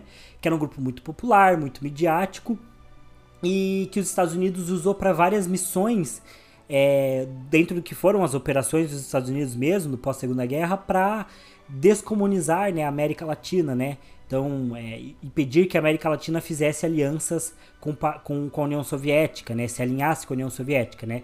Tanto que a ditadura civil-militar que a gente teve aqui no Brasil teve um peso bem grande do, de apoio dos Estados Unidos, porque eles tinham realmente esse plano, né? Até a Operação Big Brother, que se chamava, né? É... E na história do Wildcards eles usam esses grupos de heróis para fazer isso, né? Só que como, como tem falhas, né? Como alguns países da América Latina mantêm relações com o comunismo e esses heróis eles acabam perdendo um pouco de força, ele fala que nos Estados Unidos houve o marcartismo, né? Que foi um movimento de caça às bruxas, por assim dizer, contra contra pessoas ligadas ao comunismo, né? Então, se alguma pessoa nos Estados Unidos tivesse qualquer relação com a Rússia, o comunismo, ela era julgada e muitas pessoas foram presas e condenadas de uma forma muito parecida com o Harry, né? Então, também com julgamentos completamente armados, em que é, o, os juízes, né, a corte, né, o comitê, é, simplesmente desligava o microfone da, de quem estava sendo acusado para a pessoa não poder se defender. É, e faziam todo um show espetáculo transmitido ao vivo para todo mundo ver, né? Então, é, realmente é, é, legal, eu acho que a gente sempre lembrar que, mais uma vez, né, tudo que tem a ver com corrupção e é, até essas crises institucionais que são mostradas em Harry Potter não são é, delírios da J.K. Rowling ou não são é, partes é, que são exclusivas é, do mundo da magia. Elas existiram num passado não tão distante do, da nossa sociedade, da nossa realidade, e provavelmente ainda existem em muitos lugares, né? E, e, e provavelmente não tão distantes da gente, né? Provavelmente ainda no Brasil é, existem muitos julgamentos e. Ah, a gente tem o caso da Mariana Ferrer, né? É, que, o, que o próprio o advogado quis dizer que, que ela estava mentindo sobre ter sido estuprada, mostrando foto dela do Instagram, querendo dizer que ela era puta, que ela era, é, que ela era vadia, então é, que, que, tentando descredibilizar o, o, o, discurso dela, tanto que a menina estava em audiência chorando porque o, porque o advogado de defesa lá do, do, do, do, do estuprador, do acusado de estupro, estava tentando descredibilizar ela assim, ao vivão, com o júri sendo gravado, todo mundo vendo depois e, e dane-se, né? Então, realmente, não é nada distante, né? Essa situação, até agora, para mim, tem até um impacto maior pensando agora, porque realmente acho que é muito, muito recorrente, né? A gente tem vídeo do Porta que zoa isso, né? O que, que é o vídeo do, do, do Washington acusado de roubar uma caixa de nuggets por ser é, pobre mais 5 anos, por ser preto mais 5 anos, por ser nordestino mais 5 anos.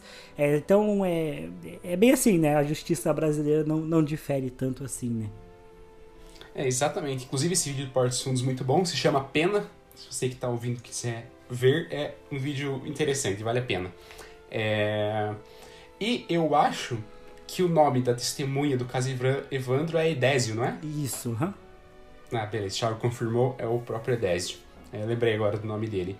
É, mas enfim, o Thiago trouxe aí três exemplos bem, bem, bem distintos, né, é, é, da, da, da nossa sociedade que mostram exatamente uma mesma postura que a gente viu nesse julgamento do Harry, né? Dessa descredibilização, de, de, um certo deboche, uma certa ironia, tentando de fato ironizar e descredibilizar né, a pessoa que está ali dando, dando a versão e tudo mais. Então, mostrando mais uma vez que, é, apesar né, da, da, da magia da fantasia que é Harry Potter, né, é, tem muita profundidade e tem muita coisa que é muito, muito, muito aplicável na nossa realidade hoje, né? Que já aconteceu ao longo da nossa história e que segue acontecendo certamente, né? É, enfim, mas retomando né, ainda sobre essa questão do negacionismo, autoritarismo e tudo mais que eu estava comentando, né? É, que uma extensão disso é a Dolores Umbridge em Hogwarts, né?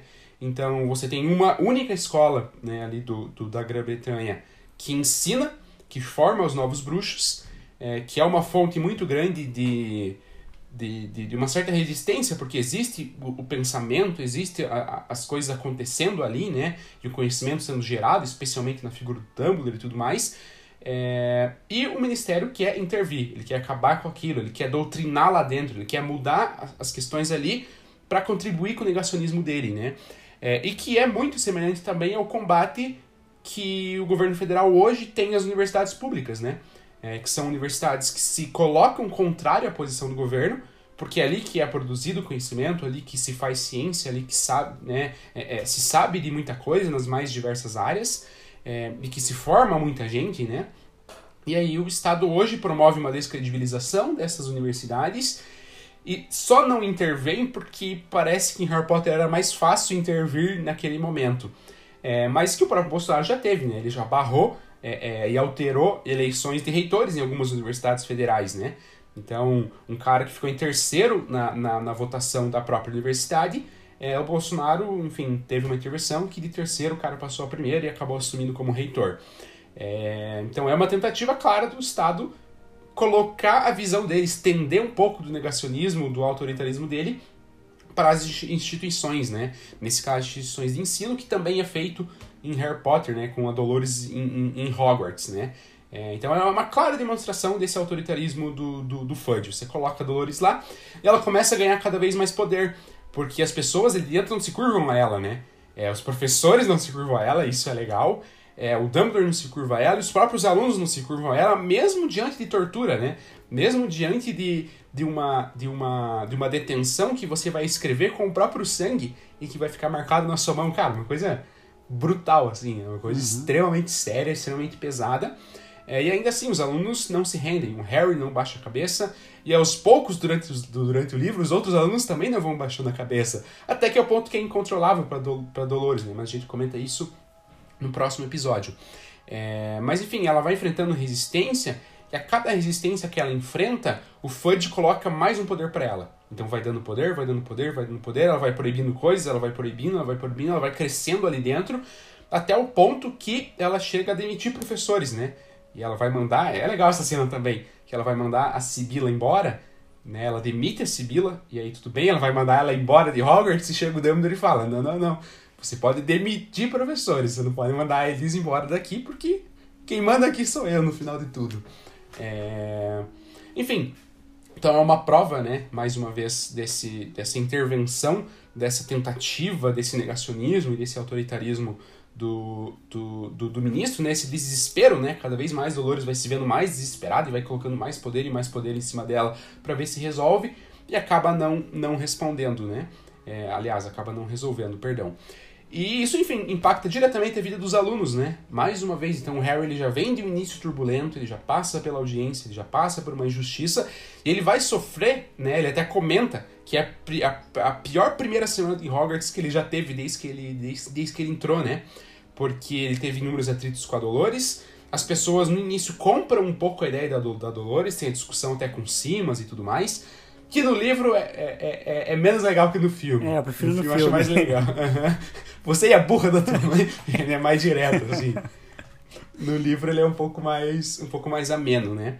É, mas ainda assim, isso vai influenciando ali no Harry e tudo mais. É, e, e, muito por conta dessa postura, né? Da presença da Umbridge e que ela por si só, se tem ela, tem irritação, né? De quem tá lendo porque é de fato uma injustiça atrás da outra, um absurdo atrás do outro. É, é realmente um paralelo bem grande, assim, é, é, com o que a gente vive hoje, cara. É, é, é o que eu falei no, faz, faz, um certo tempo, no início do, do, do episódio, de que não, não passa um dia sem me irritar com coisas relacionadas ao Bolsonaro, né? Porque ele fala merda atrás de merda, atrás de merda. E a mesma coisa a Dolores, cara. Ela aparece, ela tá falando ou fazendo merda. Ela tá sabe, é, é, é, toda alteração que ela dá, né? Então ela não quer mais que os alunos aprendam na prática a defesa contra as artes das trevas. ela quer na teoria. E isso já irrita, porque ela fica daquele jeito dela e trata os alunos como se fossem crianças. e Enfim, é, é tem, tem Dolores Umbridge, vai ter, enfim, merdice sendo feita e, e, e eu realmente me, me, me, irritei basicamente em toda a cena que ela aparece. É, é impressionante. Eu acho engraçado que, que, que o Fudge começa a dar poder para Dolores através de decretos, né? Que são... É, são tanto aqui no Brasil quanto provavelmente no mundo bruxo, são legais né, e constitucionais, mas que é uma forma do, do Poder Executivo é, impor alguns, algumas determinações né, de maneira mais direta, né, sem tentar passar pela aprovação e tudo mais. Né. É, que me lembra muito o que o Bolsonaro tenta fazer, né, governar a partir de decretos. É, por quê? Porque ele pode impor os decretos, só que quase sempre os decretos dele depois são revogados né, pelo Congresso, né, porque é, né, não é assim que funciona, né? Não, não dá para decretar qualquer coisa e achar que pronto, né? Tanto, inclusive, essa semana que ele decretou, curiosamente, né, que as redes sociais, né, ele deixou mais rígido, né, as normas para as redes sociais excluírem contas que divulgam fake news, né? Por que será que ele quis fazer isso, né? Se é, ele não é faz absurdo. fake news. A gente é... vive uma realidade absurda. Sim, e tanto que dizem, né, que, que esse decreto ele é até inconstitucional, né? Então provavelmente vai ser, eventualmente vai ser revogado e tudo mais. Mas me lembra muito o, a, a Umbridge, né? E, e esse poder da Umbridge, ele e, e, essa atitude dela é, vai, vai, vai indo pro lado completamente irracional, né? Porque primeiro que tem o autoritarismo de tentar impor cada vez mais poderes para Umbridge para ela fazer o que ela quiser tem um lado da, da, da, violência física, né, que ela proporciona com as torturas que ela promove aos alunos nas detenções, e que eu duvido que, é, em sã consciência, essa fosse até a coisa que o ministério aprova, né? Que o próprio FUD tem completamente noção de que isso está acontecendo e que é ok para ele, né? Não acho que seja algo que ele recomendou, né? Pelo menos a pessoa que a gente via até agora do FUD não, não é a pessoa que faria isso, né? Apesar de duvidar do Dumbledore e tudo mais. É, é, o Fudge é, é, com certeza ele é negacionista, mas não necessariamente é um cara cruel. Até o, até o Harry fala um pouco disso, porque o Pasquim tem aquela matéria que fala que o Fudge assassina doentes, e o Harry até fala, ah, o, o Fudge tá sendo idiota, mas não consigo ver ele como um assassino de duendes, né? É, então, é, é, eu não acho que ele saiba disso, então é mais uma coisa que está fugindo do controle. E tem o próprio fato da Dolores ser completamente injusta muitas vezes, né? Tanto que ela pede o poder por Fudge para estar acima dos professores, porque ela não quer dar autorização para Grifinória jogar né, o, o quadribol é, e quer dar autorização para os outros times, mas não quer dar para a Grifinória. E a Minerva vai falar com o Dumbledore e o Dumbledore força a, a Grifinória a poder se organizar como time. E aí que ela vai pedir mais poder. Mas por que ela não queria dar para a Grifinória, sabe? Não faz sentido, né? É só por, por desavença, né? Só por, por picuinha. Então, é, além de ter uma escalada de autoritarismo, claramente há traços de corrupção e de, e de violência também muito claros né, na gestão da Umbridge, né? Depois a gente vai ver ela tratando o Hagrid, que para mim, de longe, é o capítulo mais é, filho da puta de todos os livros de Harry Potter. É esse capítulo da, da Umbridge com, com, com o Harry, né? E, enfim, e, e é uma, uma crescente, né, desses, dessas problemáticas ali em Hogwarts que é assustador mais assustador ainda por não ser muito diferente do que a gente está vivendo mais uma vez, né? Exato. E, enfim, essa situação, né? Toda essa. Aí é um ponto que, que eu acho legal, porque apesar de tudo isso, é, é, existe resistência, né? É, é os alunos não dão o braço a torcer, os professores não dão o braço a torcer, e aí culmina, né? Acho que nosso último grande ponto para falar do livro, né? Thiago quer comentar um pouco de, de enfim, outros, outros tópicos depois, mas é, é, do que a gente leu, né, vai culminar no início da armada de Dumbledore. Então, né, a gente já deu uma palhinha quando a gente falou do comportamento do Harry, mas chega Hermione e Rony e falam, cara, a gente não tá aprendendo nada, a gente tem que passar nos testes, mas esse não é a principal, o principal ponto. O principal ponto é, a gente tem que saber se defender de Voldemort, que a gente sabe que voltou, os comensais estão aí, a gente vai ter que enfrentar eles em algum momento. Então, Harry, você é o cara mais indicado dentro dos que a gente tem para ensinar pra gente, que você já teve em combate, você viu o Dump, o Voldemort, você lutou com ele, é você, cara. É, e aí o, o, Harry dá aquela pistolada, mas no fim aceita, e aí começa a organização de fato, né? Eles se reúnem pela primeira vez lá no Cabeça do Javali, eles falam sobre, sobre a formação, de começar a se defender, de começar é, é, a, a, treinar feitiços por si só, não para formar um exército contra o Ministério, mas sim para enfrentar o próprio Voldemort, né? Então acaba sendo uma rebeldia contra o Ministério, só que eles estão muito cientes de que o Ministério não é o fim dos problemas deles, né? Que a situação é muito maior do que, do que enfrentar as injustiças da Umbridge, do Fudge e tudo mais. Eles querem enfrentar de fato o Voldemort, né? E aí que começa a armada, a ideia da armada, do Harry planejar e buscar um lugar e tudo mais. É...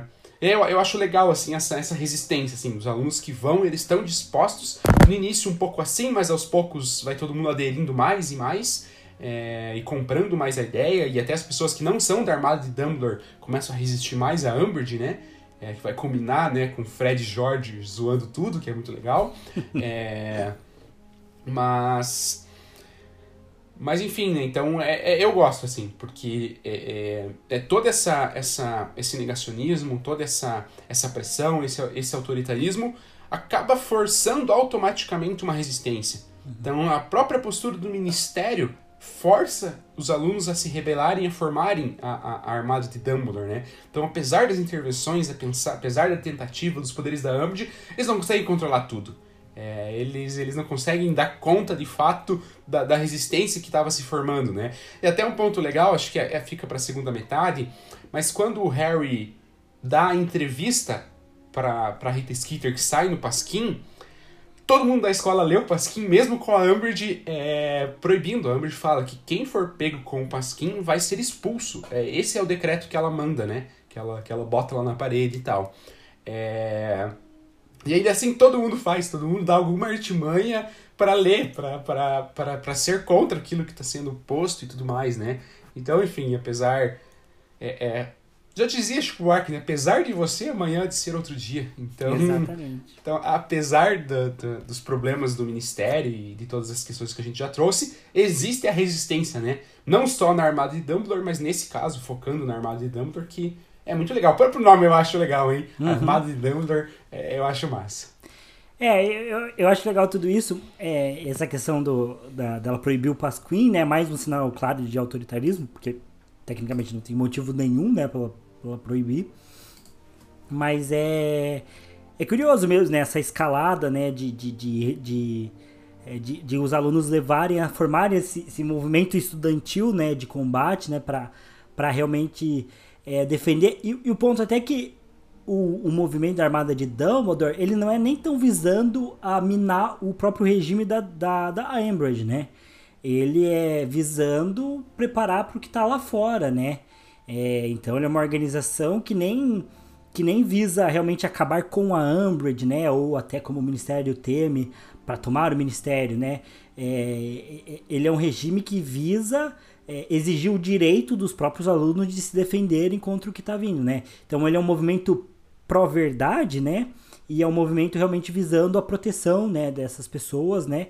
Porque sabe que lá fora, né, tem algo a ser enfrentado e, e a Amber está impedindo eles disso, né? Então é uma ideia muito legal, é muito massa de é, disso acontecer. Eu gosto muito, né, desse movimento ali na, na, na história. Acho até que é, que em muitos sentidos parece que a AD funciona até melhor do que a Ordem da Fênix, né? Porque a gente não vê muito a Ordem da Fênix em funcionamento, assim, né? É uma coisa meio, sei lá, meio comenta-se que ah, a Ordem fez isso, a Ordem faz aquilo, mas a gente não vê muita ação, né? Por parte da Ordem, assim. Até em alguns momentos ela é meio desorganizada, parece, né? É, agora, a, a AD, né, ela vai funcionar muito e é muito legal mesmo, né? Você vê a, a evolução da AD também nos próximos capítulos é bem interessante, mas gosto mesmo. Mas eu fico me perguntando sempre, né, é, se, se a escalada golpista do Bolsonaro continuar e ele for bem sucedido, né, porque é, até ouvi hoje o, o, o, assunto, né, o podcast da Renata Lopretti, ali do G1, e, e ela traz ali uns comentaristas que eles falam que o ponto é que o governo Bolsonaro acabou, né, é um, governo que não tem capacidade de governar, né, é, então ele está dobrando a aposta dele para esse discurso realmente é, golpista, né? Que ele sempre foi, mas agora ele tá realmente apostando tudo, né? É, será que a gente vai conseguir ter uma AD, né? O que, que a gente vai fazer, né? É, é meio assustador até de pensar nisso, né? Mas fica aí o exemplo do, dos alunos de Hogwarts, né? Mas enfim, é, é isso, né?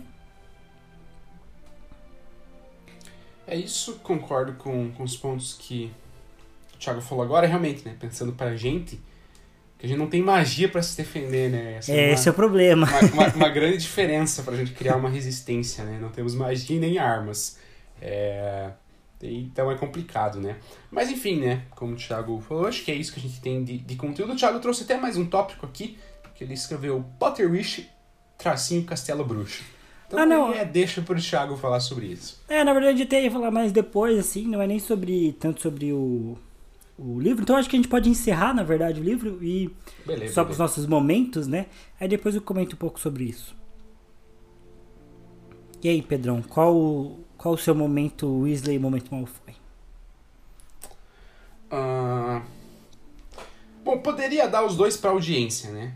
Que eu uhum. já comentei. Que eu gosto do Dumbledore salvando e do Fudge ali dá, dá uma indignação. Dou o meu momento Malfoy de fato para toda a audiência, para todo o circo que foi criado e para toda a intenção clara que era de punir o Harry, independente do que fosse feito. Né? O próprio Cornélio falei isso, Thiago bem trouxe, né? É, ele, ele mudaria a lei se fosse preciso. Desculpa. É, ele mudaria a lei se fosse preciso para condenar o Harry, sabe? Uma coisa totalmente absurda aí que a gente comentou e até deixou mais chocante toda essa cena, né? Então, dou o meu momento Malfoy para toda a, a, a, audiência, né? Sobre a expulsão ou não do Harry. E o meu, meu, meu momento Weasley eu dou para as respostas do Harry pra Umbridge. eu gosto muito, cara, porque ele é muito na lata, ele é muito seco, ele tá foda-se, assim.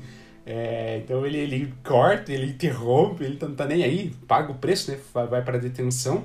Mas eu acho legal, até acho engraçado, assim, eu dei risada em algumas respostas que ele deu, que é muito seco e muito na lata, assim, então no momento ele vai pro, pro, pro Harry discutindo com a Umbridge. Cara, eu não sei qual é o momento Weasley. Esse livro é bem bom, mas eu não... Mas é difícil achar o momento Weasley né, nessa situação toda. É... Ah, eu vou, vou pra reunião na AD, assim, acho que é um momento importante dessa primeira parte, assim, essa, essa virada, né, quando eles realmente resolvem ali, né, é, desafiar de fato a Ambridge, né, e a, e a primeira saída que eles vão ter de toda essa situação, então eu gosto bastante. É, como o momento Malfoy, é, bom, eu acho que eu vou dar para pra, as detenções da Ambridge, né, dela zoar, né, o, o Harry, né, tortura mesmo, né, é, mas acho que qualquer cena da, da Amber, né, ela, ela expulsando o Harry do, do, do, do jogo, né, Me, melhor, vou dar, vou dar pra uma coisa que não é Amber, pra música do Weasley é o nosso rei, e Putz, pro Malfoy. Verdade. O Malfoy merece esse momento Malfoy, é nojento, e depois o papo do Malfoy, é que ele mereceu aquela surra, mas nossa, ele mereceu, mereceu até mais. Mereceu. E, e eu, eu, gosto que, apesar de ser dois contra um, aquela surra deixa bem claro que o Malfoy é um bostinha. Ele claramente é um pedacinho de cocô que se acha demais e, e, e, é, e é, racista, preconceituoso, é um nojo. A, a, a Amber, é a Amber só chama o Malfoy de menino Malfoy.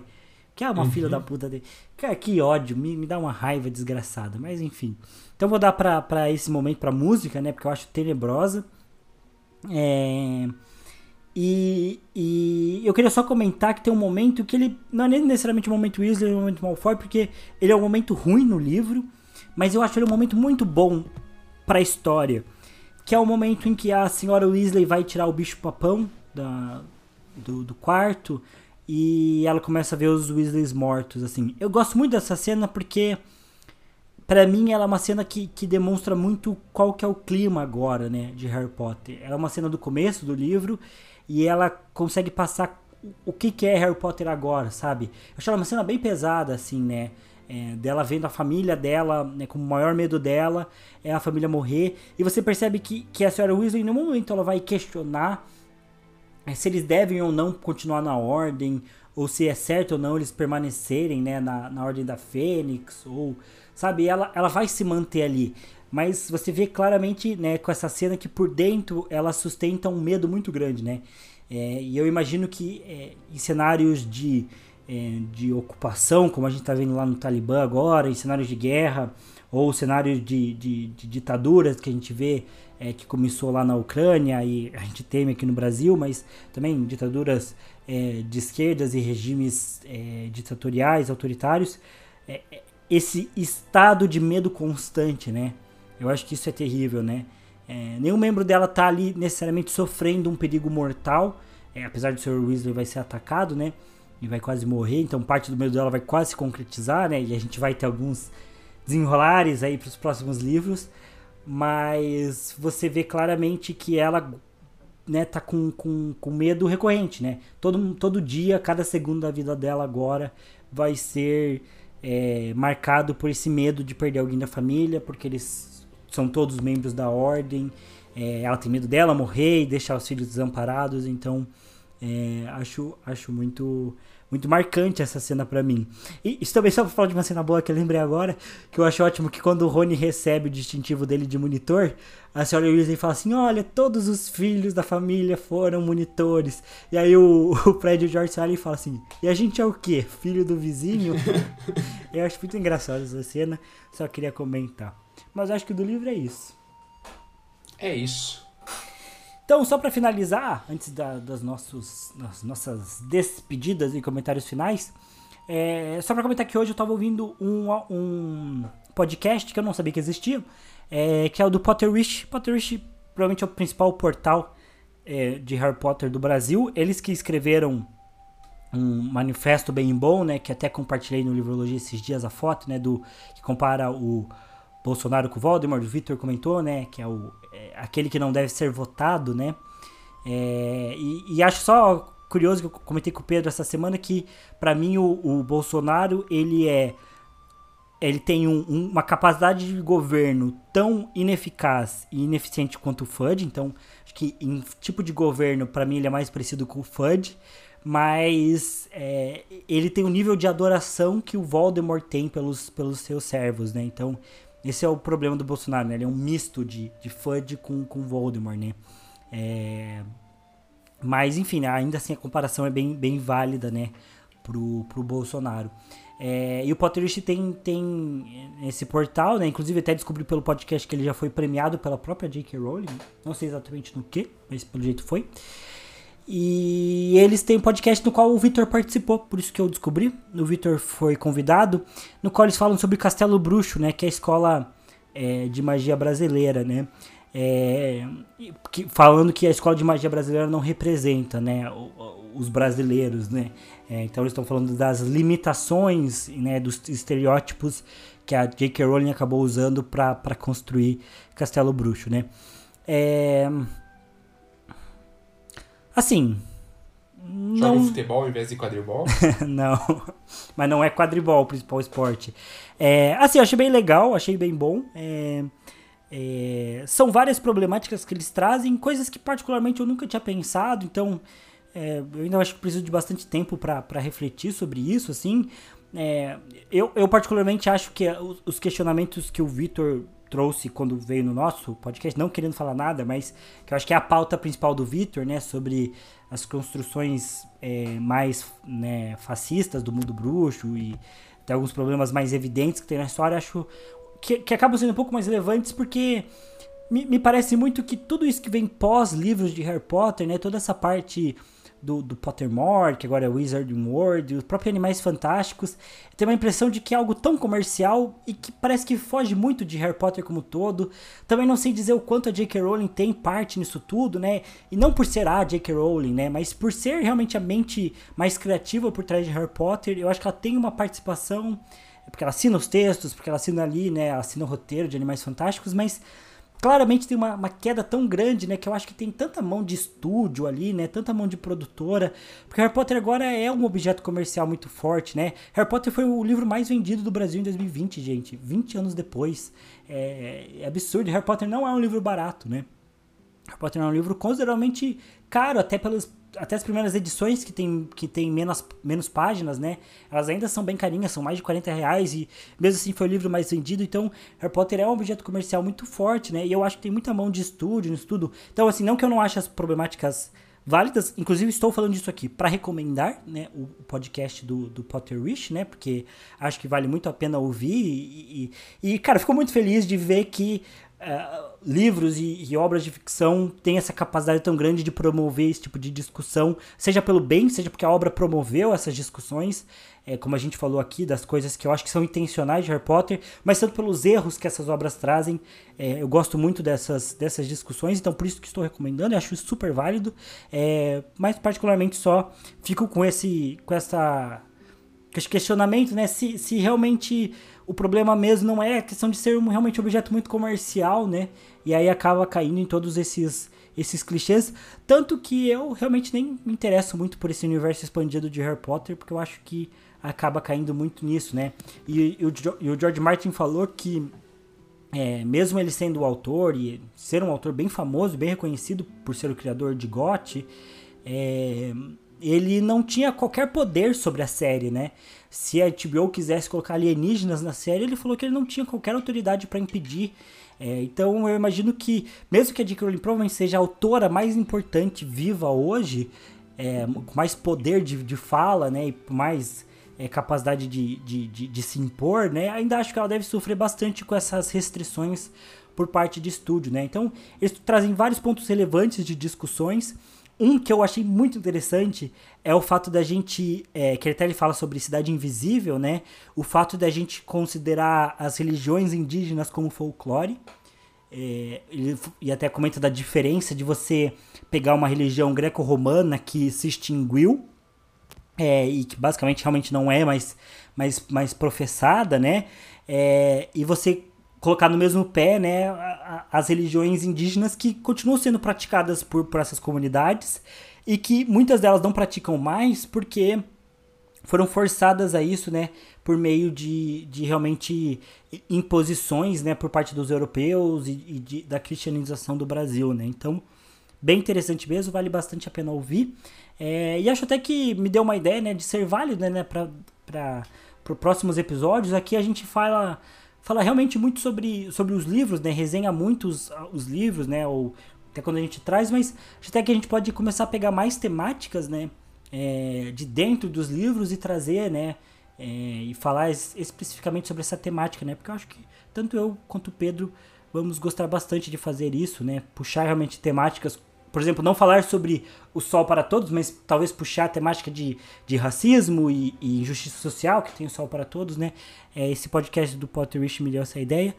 Não sei, você que é ouvinte, por favor, interaja, diga o que você acha. Fica aí a sua deixa. Mas acho que é isso. Pedro, tem mais alguma coisa a acrescentar? Não, nadinha. Então é isso, gostei muito desse episódio. Passamos aí alguns minutinhos, mas acho que a discussão foi bem boa. acho que foi um dos episódios que a gente mais trouxe pontos é, de comparação para nossa realidade, assim, né? Acho que isso, isso também mostra o quanto estamos fatigados aí de, de, de ver o Bolsonaro fazendo posta, né? É, com tanto entusiasmo que ele faz. É, e principalmente, né? Tem um meme que rolou ontem que é o Bolsonaro é a segunda maior vergonha do Brasil, né? A primeira vergonha maior do Brasil é você que apoia ele. É, então, acho que isso é uma, uma enorme verdade, né? Então, enfim. É, agradeço você que ouviu até aqui. É, não esqueça de seguir a gente nas nossas redes sociais, a minha, do Pedro, e especialmente o arroba podcast de livrologia, que está tendo agora realmente muitos conteúdos lá. A gente tem postado é, 3 a 4 posts por dia, olha só. É igual fazer. É igual quando você vestibulando, né, Pedro? E você faz exercício, né? três... Exato, três a quatro por semana. Ah, e piada interna. Não é qualquer vestibular, não. É, é, é qual que é que ele falava? É USP. FUVEST. FUVEST. USP. É, uma piada interna do nosso professor de biologia. Abraço, Pedrão. Mas enfim. É, siga a gente lá nas redes sociais, a gente realmente está criando bastante conteúdo. Finalmente saiu o blog do Livrologia, gente. Saiu o blog, inclusive tem uma matéria de Harry Potter, vou deixar linkado na descrição, que foram as cinco ou sete vezes que Lord Voldemort foi mais cruel, agora não lembro. É um artigo bem legal, tem outros artigos. Vão ter mais artigos que já estão prontinhos para sair do forno, então Acesse o blog que vai ter um conteúdo bem legal lá. E também estamos no YouTube com o Livrologia Pop, que os episódios também vêm aqui pro, pro podcast, mas a gente tem a versão gravada lá conversando com o senhor Gustavo Beraldo. Então é isso, agradeço a todas as pessoas que ajudam o Livrologia. Nas suas redes sociais também estarão na descrição. E é isso. Muito obrigado a você que ouviu até aqui e até a próxima. Tchau. Até, valeu.